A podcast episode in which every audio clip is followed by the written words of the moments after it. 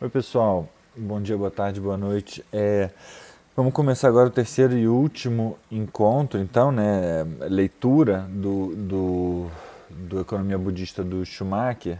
E se você tiver oportunidade, a gente que está se encontrando ao vivo para fazer essa leitura e, é, e, e dissecar um pouco o texto, a gente está parando dois minutinhos para respirar, é, para trazer presença, para trazer atenção se você tiver a possibilidade de fazer isso, pode ser legal. Acho que é um, uma forma valiosa da gente se conectar com isso que o texto está querendo trazer também, né? Porque no fim do dia, o, nós nascemos no, no seio dessa cultura que o Schumacher está tá criticando e ele teve que ir para Birmânia para para é, ter um contraste, né? Acho que não são muitos de nós que tiveram a oportunidade de viver uma vida numa aldeia é, ou num quilombo, é, enfim, que são as nossas versões aqui brasileiras e riquíssimas de outros referenciais, outras culturas possíveis, né? Então, eu sinto que às vezes só respirar e trazer presença pelo menos ajuda a gente a reduzir um pouco da pressa, reduzir um pouco é, desse afã, né, desse calor é, com o qual a gente vive o dia a dia, com tempos meticulosamente planejados, tentando encaixar nas pequenas janelinhas um momento para estudar, alguma coisa assim. Então a gente vai continuar a leitura, a gente está quase no finalzinho do texto. O corte do segundo para o terceiro foi feito aqui, porque aqui é onde ele é, abertamente entra no tema da, do, do chamado meio ambiente, da natureza, alguma coisa assim, né? Então eu vou ler aqui, é, vou seguir nessa dinâmica, né? Eu vou lendo e aí eu vou comentando onde eu achar que é relevante. Então vamos nessa? A gente é, começa então agora o, o, adentrar esse espaço do, da natureza. Né? Então, ele já falou de consumo, já falou de trabalho, de emprego, é, já falou dessa expansão das necessidades e tal e tal. E agora a gente vai entrar nesse último tema, de novo, seguindo sempre essa essa, esse formato, né? O, o Schumacher ele vem e fala como um economista moderno pensa ou como alguém de uma, de uma civilização que dita avançada, é, desenvolvida pensa e como um, economia, um economista budista pensaria. Então vamos lá. Ele fala assim: outra diferença notável entre a economia moderna e a budista surge a propósito do uso de recursos naturais. Bertrand de Juvenel, o eminente filósofo político francês, caracterizou o homem ocidental em palavras que podem ser tomadas como uma descrição justa do moderno economista. E aí abre aspas para o Bertrand de Juvenel. Ele tem, ele, o homem ocidental, tende a não computar coisa alguma como dispêndio, exceto o esforço humano não lhe parece importar quanta, quanta matéria mineral desperdiça e, pior ainda, quanta matéria viva ele destrói. Não parece dar-se conta absolutamente de que toda a vida humana depende de um ecossistema de muitas diferentes formas de vida. Como o mundo é governado de cidades, onde os homens se acham desligados de qualquer outra forma de vida que não a humana, o sentimento de pertencer a um ecossistema não é revivido. Aqui tem muita coisa legal e importante. É, eu vou só fazer é, um comentário e depois a gente consegue entrar mais a fundo. Mas o Schumacher ele era muito preocupado, ele vai mencionar isso no final aqui dessa parte, dessa questão do, do êxodo rural. Né? Então, assim, o, a, a, vida no campo não é apenas pessoas que estão lá plantando, né? Tem um modo de vida, tem a densidade populacional, tem as pessoas né, espalhadas em regiões, cuidando de regiões, estando lá, tem muita coisa que envolve na pessoa estar tá no campo ou estar tá na cidade. E o Brasil não escapou desse padrão, né? inclusive foi bastante intenso e ainda é no Brasil esse padrão das pessoas saírem dos campos e, e, e irem para os grandes centros, né? Então essa é uma grande preocupação para o Schumacher. Ele está citando aqui um autor que também é, se preocupa aqui num, e, e, aqui num aspecto específico que é esse de se desligar do ecossistema à sua volta. Eu lembro que por um curto período é, de tempo eu dei aulas em escolas é, aula de sustentabilidade, né?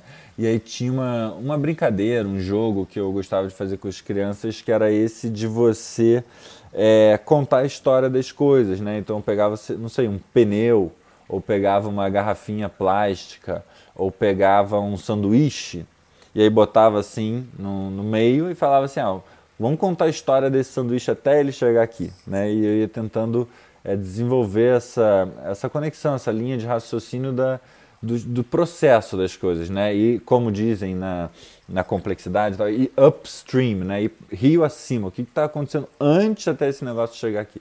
E aí depois tem a segunda parte que é o downstream, para baixo, né? E o que acontece depois? Esse sanduíche vai para onde? Ah, esse vai para o cocô, a embalagem vai para não sei aonde, o cocô vai para onde? Ah, o cocô não sei o quê. Então eu gostava de fazer esse exercício com, com os jovens. Eu lembro que uma vez eu perguntei para um deles de onde vinha o camarão. Não sei porquê, né? Me ocorreu essa ideia do camarão. E a resposta dele foi genial, né? Ele falou assim: ó, o camarão, camarão vem do congelador, né? É, e eu acho que isso expressa muito bem esse ponto de como nós é, vivemos, a maior parte de nós, nas cidades, muito desconectados da vida, do, do sistema que permite que a nossa vida seja possível, né? É, nós somos um subsistema de uma coisa maior da qual a gente cada vez mais tenta se, é, se excluir, se distanciar, a não ser que seja o final de semana no Hotel Fazenda, que você vai apresentar uma galinha para o seu filho, ou então aquele momento em que você está muito estressado e aí você vai para um hotel no meio da natureza, alguma coisa assim. Mas a natureza nesse lugar de algo a ser contemplado, no melhor dos casos, algo a ser admirado, ou, ou algo a ser conhecido, curioso, né? Algo a ser conhecido. Ai, olha como é que é a galinha, olha como é que é o pônei. É, mas não tanto algo a ser reverenciado, não tanto algo onde eu entendo que eu sou parte daquilo e sem essa vida no meu entorno eu não existo. Né? Então o Bertrand de Juvenel vai, vai dizer que a gente ter ido para a cidade contribuiu fortemente para esse sentimento de desconexão, é, de pertencimento a esse ecossistema maior do que nós. Né? E aí termina a citação dele aqui. Isso resulta em um tratamento implacável e imprevidente de coisas das quais, em última análise, dependemos, tais como a água e as árvores. Aqui é, bom, esse texto foi escrito, o, o Schumacher, tá, né, não sei o do Juvenel quando foi escrito, mas o do Schumacher já foi é, 60 anos, uma coisa assim. Então, nessa época, o pensamento moderno ocidental estava em outro lugar também, né? Então, por conta de trabalhos como o do Schumacher e tantos outros, é, a gente foi crescendo, né? A gente começou a se importar mais com os impactos da nossa ação no mundo e começou a estudar o que se chamava de aquecimento global e depois virou mudanças climáticas e agora estão dizendo de colapso climático, enfim. Tanto faz o nome, o fato é que é, o impacto que o ser humano tem no seu entorno e que o seu entorno daí tem no ser humano está é, tá sendo cada vez mais estudado, já é uma coisa da, da, vamos dizer assim, do mainstream, da ortodoxia, né, do, é, de, do do convencional, está cada vez mais convencional é, se entender que nós temos esse impacto no, no nosso meio. Né? Então, se antes a gente ignorava esse impacto quando esse texto foi escrito, hoje a sensação que eu tenho é que nós já sacamos, então assim, tem prêmio Nobel de Economia, prêmio Nobel entre aspas, porque não tem prêmio Nobel de Economia, mas o que a gente chama de prêmio Nobel de Economia é, para um economista que trabalhou, o trabalho da vida dele é em cima de carbono, preço do carbono, quantificação né, do, do é, de, de, tentar dar um preço. É interessante o trabalho dele, apesar de, de uma loucura, assim, é muito doido. Assim, qual é o preço ótimo do carbono? Porque se for muito caro, a gente não vai conseguir desenvolver a sociedade, as pessoas vão vai ter ainda muita pobreza, não sei o que lá. Se for muito barato, a gente vai poluir demais. Então o trabalho dele foi em volta disso, né? tentar encontrar o preço que seria justo para o carbono. Agora, o que é muito doido, né? A gente, e, e, e, vai se falar mais disso aqui abaixo, mas o que aconteceu quando a gente se ligou que o nosso modo de vida, esse que o Schumacher está aqui criticando há páginas e páginas, é, o que, que a gente fez quando a gente acordou para o impacto que esse modo de vida tinha? a gente respondeu da mesma forma, com os mesmos cacuetes, com os mesmos hábitos que criaram o problema. Né? Então, qual é a discussão hoje? É, a gente desacralizou o mundo, a gente desencantou o mundo, né? a, a gente botou o homem como centro, botou a racionalidade humana como mais central ainda, e aí quando a gente vê que, que o impacto a, no nosso entorno é enorme, o que, que a gente faz? A gente tenta usar as ferramentas que a gente tem, né? Então, a partir da racionalidade, das contas e análises e abstrações, a gente vai tentar dar um preço para o carbono, um preço para o serviço ecossistêmico, um preço para a água, sendo que assim, é, não faz sentido você dar um preço para uma coisa que não está à venda, né? A gente não está vendendo as condições que permitem que a gente esteja vivo. Então, essa mesma lógica que, em boa medida, está destruindo os ecossistemas à nossa volta é a mesma lógica que está sendo usada para tentar resgatar. Ou seja, incentivos de curto prazo que partem do princípio do egoísmo é, do ser humano, do autocentramento, da ideia de que nós somos calculadoras fazendo conta o dia inteiro para ver de que maneira eu posso ganhar mais, né? E ganhar mais para quê? Para consumir mais. Consumir mais para quê? Para ser feliz. Então tudo isso que está sendo criticado aqui a, ao longo do texto. E aí o que, que acontece? A gente continua desconectado do mundo, né? E a sensação que eu tenho, essa é uma visão de Guilherme, é que é, enquanto a gente continuar botando a natureza, o que a gente chama de natureza, como um recurso natural, é, como um, uma forma de capital que é para a gente transformar para conseguir produzir bem-estar, né? enquanto a gente não se vê filhos da natureza, enquanto a gente não se vê também natureza, é, não vai ter a quantidade de, de, modelos computacionais, contas, serviços ecossistêmicos, créditos de carbono, de água, de abelha, de besouro, de beija-flor, de elefante, do que você quiser, não serão suficientes porque é o nosso modo de conceber o mundo que está destruindo ele. Né? As tecnologias comedoras de mundo, né? eu acho que é esse o, o termo que o Ailton Krenak usa, posso estar enganado, mas é algo assim, máquinas de comer mundo, né? Máquinas de devorar mundo. É, não é com crédito de carbono que você vai conseguir mudar essa situação, na minha visão. Né? É mais sobre parar de ver o mundo como algo a ser comido. Então, voltando, um ensinamento para o texto, né? um ensinamento de Buda, pelo contrário, recomenda uma atitude reverente e não violenta, não só para com todos os seres sensíveis, como também com grande destaque para as árvores. Todo seguidor de Buda deve plantar uma árvore periodicamente e cuidar dela até estar firmemente assentada. E o economista budista pode demonstrar sem esforço que a observação universal dessa regra teria como resultado alta taxa de genuíno desenvolvimento econômico, independente de qualquer auxílio estrangeiro. Lembra que ele estava na Birmânia, um estrangeiro lá tentando auxiliar as pessoas. Né?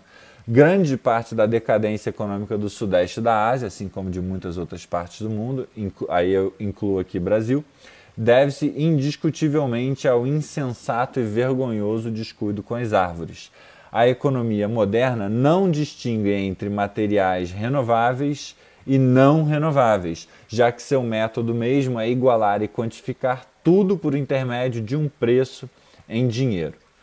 Muita coisa legal aqui, né? Então, primeiro isso que eu já falei, a nossa forma de tentar lidar com o mundo é transformando as coisas em dinheiro, né? Tem um preço para sua hora, tem um preço para a árvore que eu derrubar regular, é, de forma regular, tem o um preço para a árvore que eu derrubar de forma irregular, tenho preço para se eu poluir o rio, tenho preço para eu comprar o pão, tenho preço, né, preço para tudo. É, cada vez mais, então, a gente vai aumentando a esfera do mercado para englobar cada vez mais partes da nossa vida. Então, essa crítica é muito feita por é, N pessoas, mas assim, de cabeça, o Eisenstein, o Charles Eisenstein, ele fala né, dessa a cultura de emprestar a sua casa, a cultura de, pô, chega lá em casa e dorme no meu sofá, a cultura de, cara, você está precisando de açúcar, toma aí um açúcar, alguma coisa assim, está sendo substituída pela tal da sharing, a economia do compartilhamento, né, a economia da colaboração, uma coisa assim que é assim, não, cara, eu tenho um sofá ocioso aqui, você quer pagar para usar? Né? Olha, eu poderia é, cuidar do seu filho hoje à noite posso fazer aqui um, um trabalho de babysitter, você me paga, né? Então, coisas que a gente fazia de graça, a gente começa a cobrar por elas. Coisas que a chamada natureza já faz de graça, porque ela não participa do mercado ativamente, né, como um agente que, que recebe, coisas que a gente está chamando de serviços ecossistêmicos, olha a linguagem de mercado, né?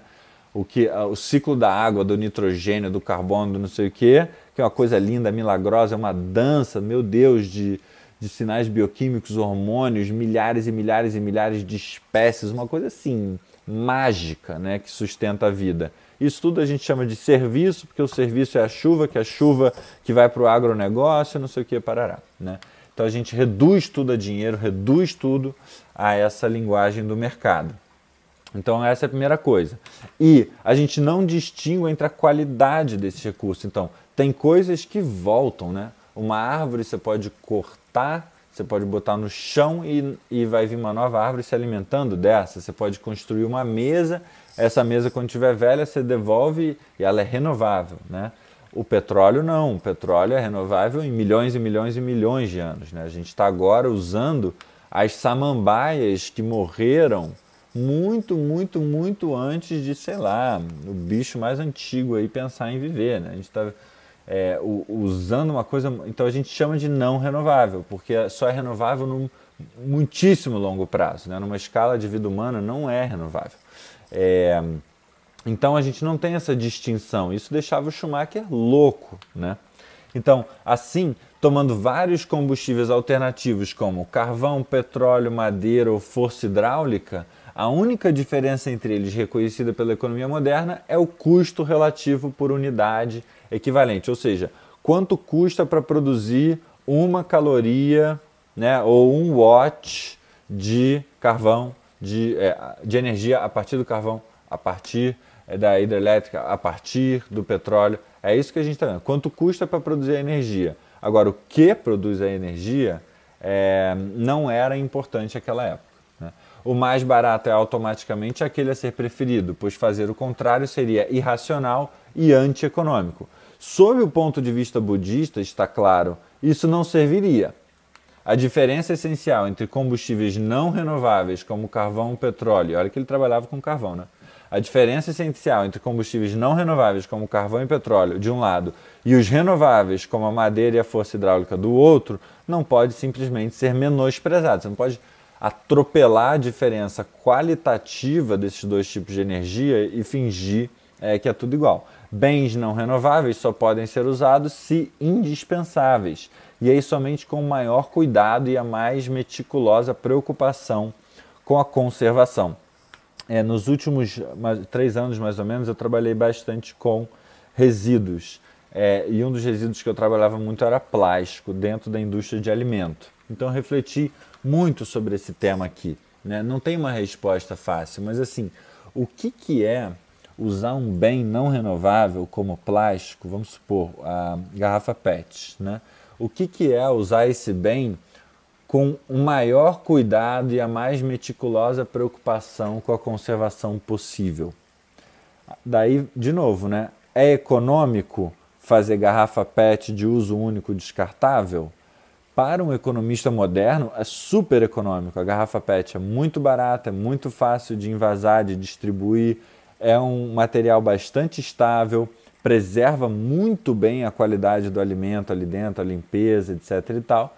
Então, assim, para o economista moderno, é super econômico você usar uma, uma garrafa PET de, descartável de uso único.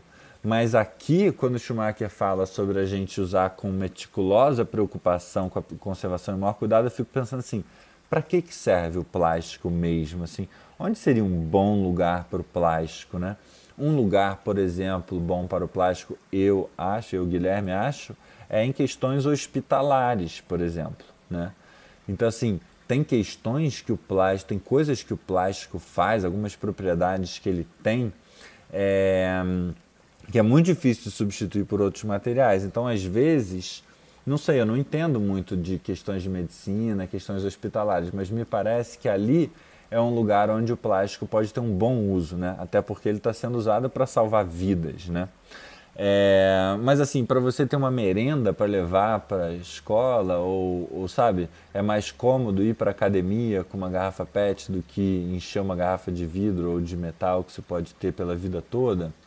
É, não sei se é um uso é, com maior cuidado. Né? Então acho que é isso que o, ficou assim, bebida, brinquedo, sabe, vasos. Tem umas paradas que a gente usa plástico, eu fico assim, hum, será? Mas eu entendo que a gente usa porque a forma hoje a gente está no mundo sujeito a esse pensamento da, do economista moderno que acha, né, que, que, que enxerga o petróleo como sendo algo muito barato, porque ele não faz essa distinção do que, que é renovável e o que, que não é renovável. Então, voltando ao Schumacher. Usá-los imprudente ou extravagantemente é um ato de violência, e conquanto a não violência total talvez não seja alcançável nessa terra, não obstante, há um dever iniludível para um homem visar ao ideal da não violência em tudo que faça. Eu gosto do Schumacher, ele é, ele é muito comedido, sabe? Ele não traz uma idealização, tipo assim, quem usa plástico uma vez na vida é horroroso, você tinha que estar. Não, ele fala assim, cara, a não violência ela é impossível, a gente vai gerar é, sofrimento para outros seres, para nós mesmos, etc. Mas assim, vamos reduzir o máximo que a gente conseguir, sabe? Como é que é se olhar no espelho e falar assim, cara, eu vou levar isso a sério, né? É, eu vou levar isso até onde eu consigo levar mesmo. É, e, e, não é fácil, são, são questões que, não, de novo, não tem uma cartilhazinha de até onde você pode ir, o que, que você pode usar, o que você não pode. Cada um sabe das suas condições, das suas possibilidades e, e tudo mais, né? Tal como o moderno economista europeu não consideraria uma, essa é maravilhosa, essa frase dele é muito boa.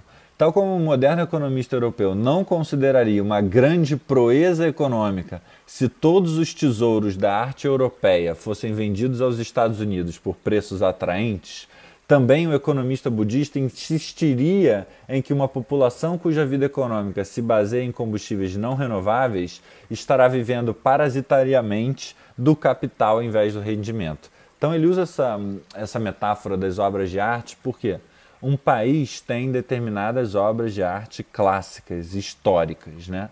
Algo que é assim, uma riqueza imensa daquele país, daquela cultura, é, e que quando você vende aquilo para outro país, você fica sem. Né? Quando você, você queima o quadro, não é que vai, não vai nascer um outro quadro igual aquele. Né? Os quadros, a arte não é renovável nesse sentido. Né? E aí ele faz essa, essa distinção que é muito importante para ele, que é essa distinção entre capital e rendimento, que é muito simples.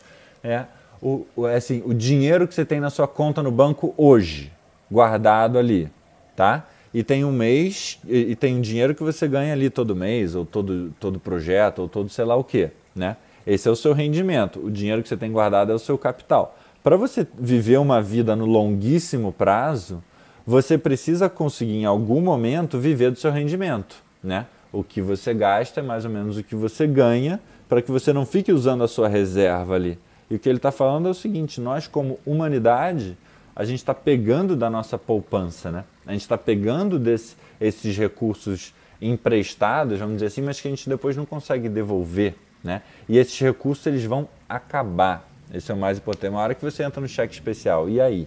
Né? O que acontece? A sua vida não, não se banca e você vai todo mês perdendo, perdendo, perdendo, perdendo, sem fazer nada para mudar isso. Né? Então, um estilo de vida assim não poderia ter permanência, óbvio, e só poderia ser justificado dessa forma como um expediente meramente temporário. Como os recursos mundiais de combustíveis não renováveis, carvão, petróleo e gás natural, são distribuídos de forma extremamente desigual pelo globo e sem dúvida limitados em quantidade, é claro que sua exploração a uma velocidade cada vez maior é um ato de violência contra a natureza, que já falou sobre isso, que tem de levar quase inevitavelmente à violência entre os homens. Então já fiz esse comentário antes, né? O Schumacher era muito preocupado é, com as guerras entre países porque um é dependente do recurso que o outro tem, né? E aí, como a, a guerra, como é que é aquela frase? A guerra é política por outros meios, né? Então, assim, a partir do momento que você não consegue resolver diplomaticamente, você vai invadir, né? É, e assim, eu sou bastante jovem e na minha história de vida eu já vi muitas guerras por conta de recursos que os outros tinham e o país mais poderoso militarmente queria muito aqueles recursos, porque depende deles, né? porque tem uma vida que foi criada é, a partir dessa dependência e não reconhece sequer que essa dependência ela pode existir se for temporária, né? que é isso que ele acabou de falar. Tem uma parte aqui de um outro trabalho do Schumacher que, a, se eu não me engano, a filha dele cita na, na biografia dele, é, que eu achei muito legal porque requer de nós um, uma consciência, uma disciplina, uma, até uma racionalidade, um discernimento que as outras gerações não, precisa, não precisaram ter. É, ele fala assim: a nossa era é uma das oportunidades máximas para o desenvolvimento e a tentação máxima de não usar a oportunidade ou de fato absolutamente abusar dela.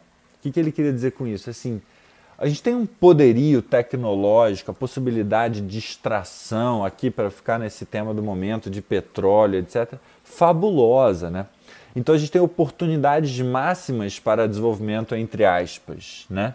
Só que então a gente tem a tentação de. Né? Quem, quem não tem a oportunidade de fazer essa exploração não tem a tentação. A gente tem a oportunidade. Né? Então, para a gente é uma tarefa geracional, civilizacional, da gente não abusar dessa oportunidade, né? da gente usar com uma forma, de uma forma muito.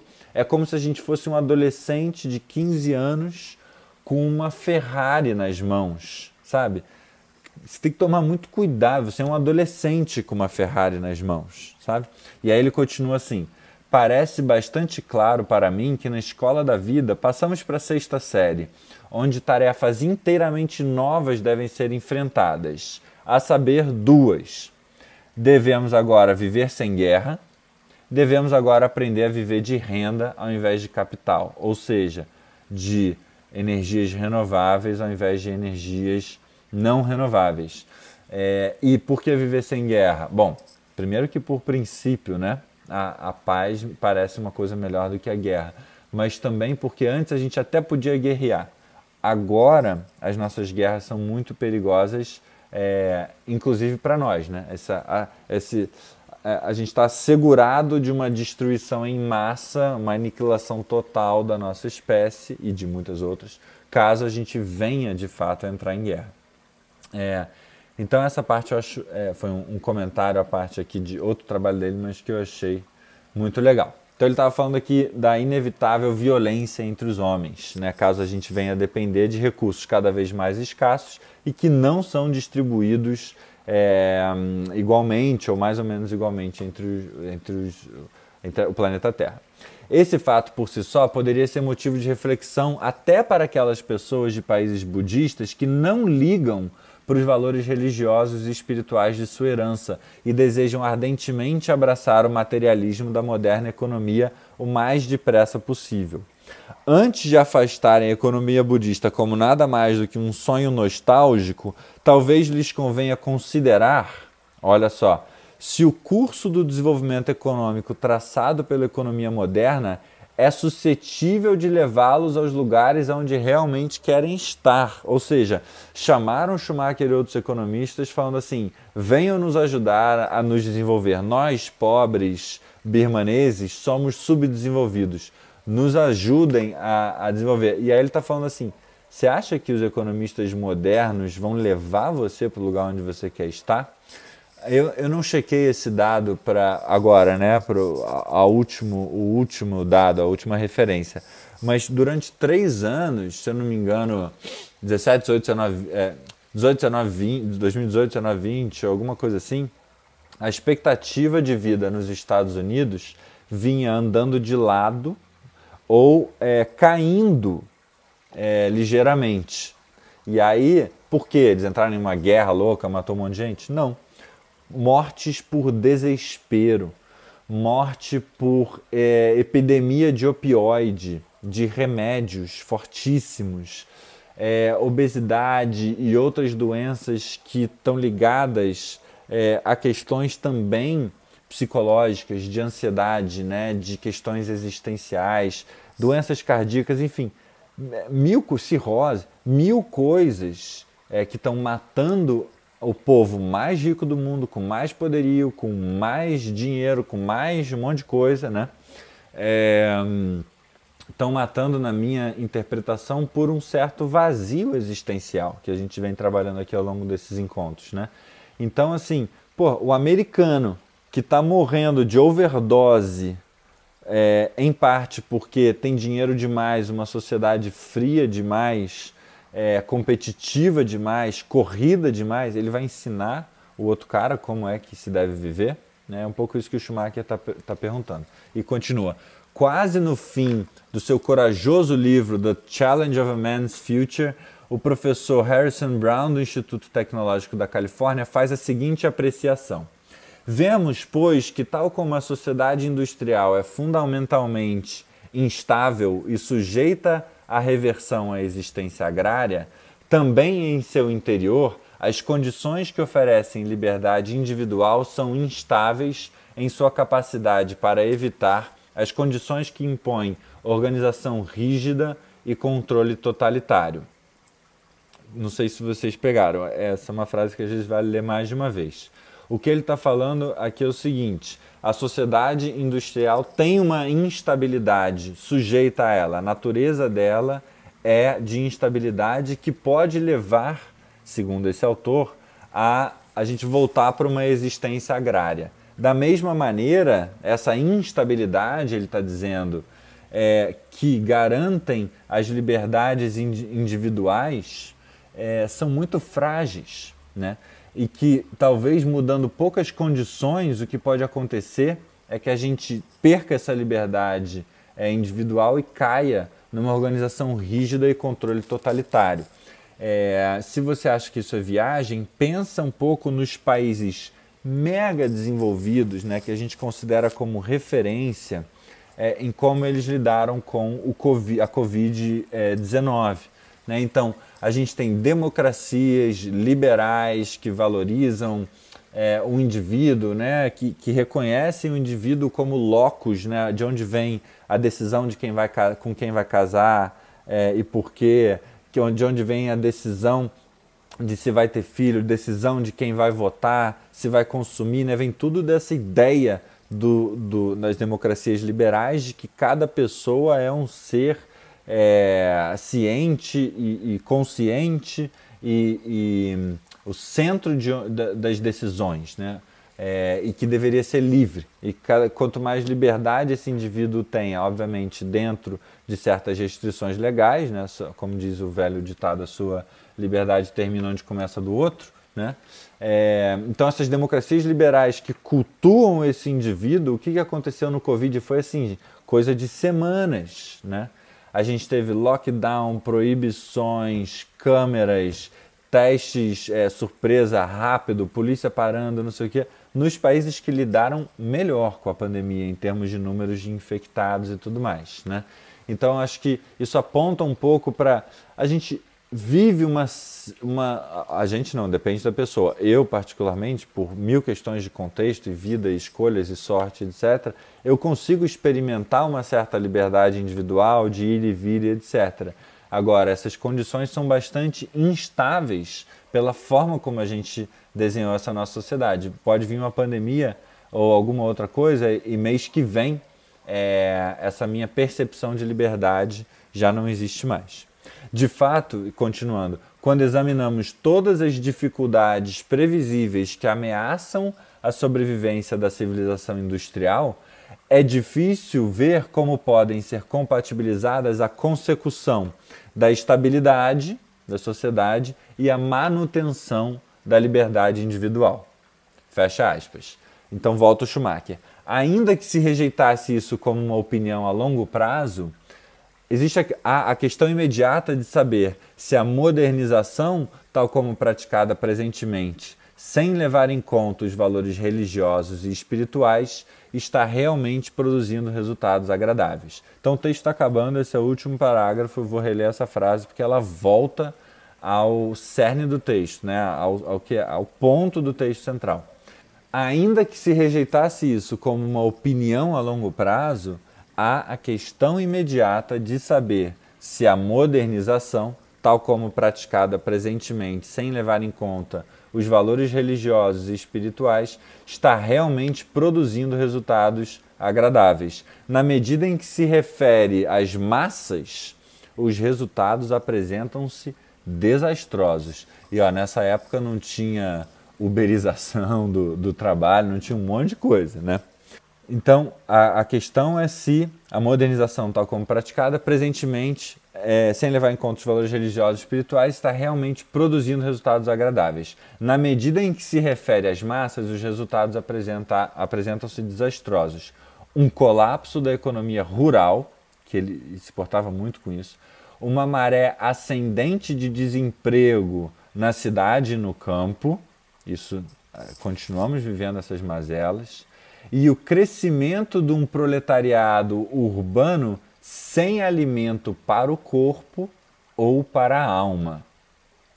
É a luz tanto da experiência imediata quanto das perspectivas a longo prazo que o estudo da economia budista poderia ser recomendado ainda os que creem ser o crescimento econômico mais importante que quaisquer valores espirituais ou religiosos. Pois não se trata de escolher entre crescimento moderno e estagnação tradicional. É uma questão de saber qual a trilha certa para o desenvolvimento. O caminho do meio entre a indiferença materialista e a imobilidade tradicionalista, em suma, de encontrar a subsistência correta. Então isso aqui é lindo demais, né? Então a gente tem aqui ele terminando o texto falando de subsistência correta, que é como ele começou, né? Como sendo um dos preceitos do caminho óctuplo de Buda, né? Que ele falou lá em cima. Subsistência correta que, em palavras de um economista é, moderno, seria alguma coisa como, como é que ele falou aqui? A trilha certa para o desenvolvimento. Então, assim, não é só sobre subsistência, subsistência correta. Né? Então, o que ele está dizendo, Schumacher, é que os valores espirituais e religiosos eles podem nos orientar em saber para onde que é o lugar certo, para onde é que é o lugar bom de se desenvolver. Porque a pasta de dente 2.0, 2.0 Plus, 2.0 com sabor de menta, 3.0 que limpa o seu dente sozinho, esse tipo de inovação que a gente vive hoje e, essas, e, os, né, e os jogos, e aí cada vez jogos mais perfeitos, com gráficos mais bizarros, com luzes cada vez mais brilhosas. Tá, isso é inovação. Ah, e o, e o óculos de realidade virtual que vai fazer com que você se sinta dentro de uma cachoeira, não sei. Beleza. Isso é desenvolvimento. Esse é o desenvolvimento correto. Esse é um desenvolvimento que aponta para a libertação esse é um desenvolvimento que aponta para uma vida boa, né? E aí então o, o Schumacher volta para a ideia do caminho do meio, que para ele é muito cara, que é assim, não é sobre a estagnação tradicional, não é sobre a imobilidade tradicionalista, não é sobre voltar atrás 200 anos e ficar estagnado numa sociedade agrária, etc e tal. É, mas é sobre encontrar o caminho do meio né, entre esse crescimento moderno, predatório, frio, calculista, vazio, que nos leva ao desespero existencial, né, mas que tem um pensamento científico que pode desenvolver boas tecnologias que facilitam o nosso trabalho, que dão a possibilidade do artesão ser o artista que ele é, né, que, que evitam mortes evitáveis, etc. e tal. Então a gente conseguir pegar o bom do crescimento moderno, com pegar o bom da tradição, porque vivemos milhares e milhares de anos contando e recontando histórias muito parecidas, cultuando deuses muito parecidos, nos dedicando a uma vida comunitária de maneira muito parecida também. Né? Então, é, uma, é, um, é um modo de vida que veio acumulando por milhares e milhares de anos histórias que definem a nossa passagem por aqui, que podem orientar o nosso pensamento econômico, talvez para um lugar mais saudável.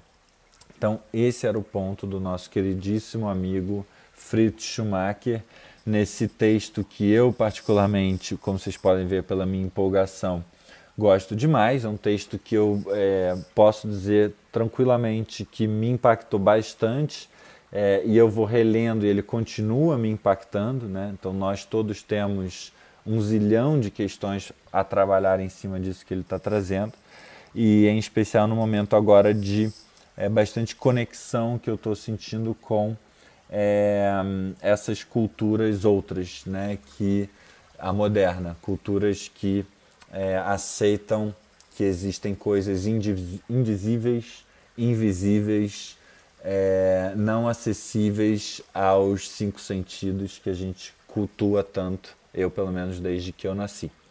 Então, é, espero que vocês tenham curtido essa jornada. Para quem está no grupo, a gente vai discutir isso tudo ao vivo.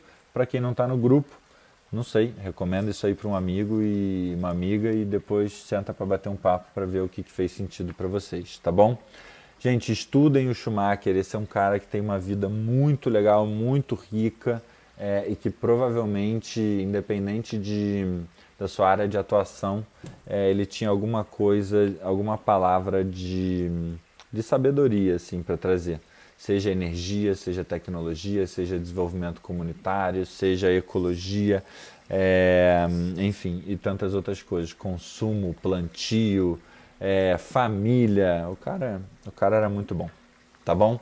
Então, olha, agradeço demais é, a sua presença por aqui, isso é o que há de mais importante, né? O nosso tempo, nossa atenção. E nos esbarramos aí nos caminhos da vida. Um beijo.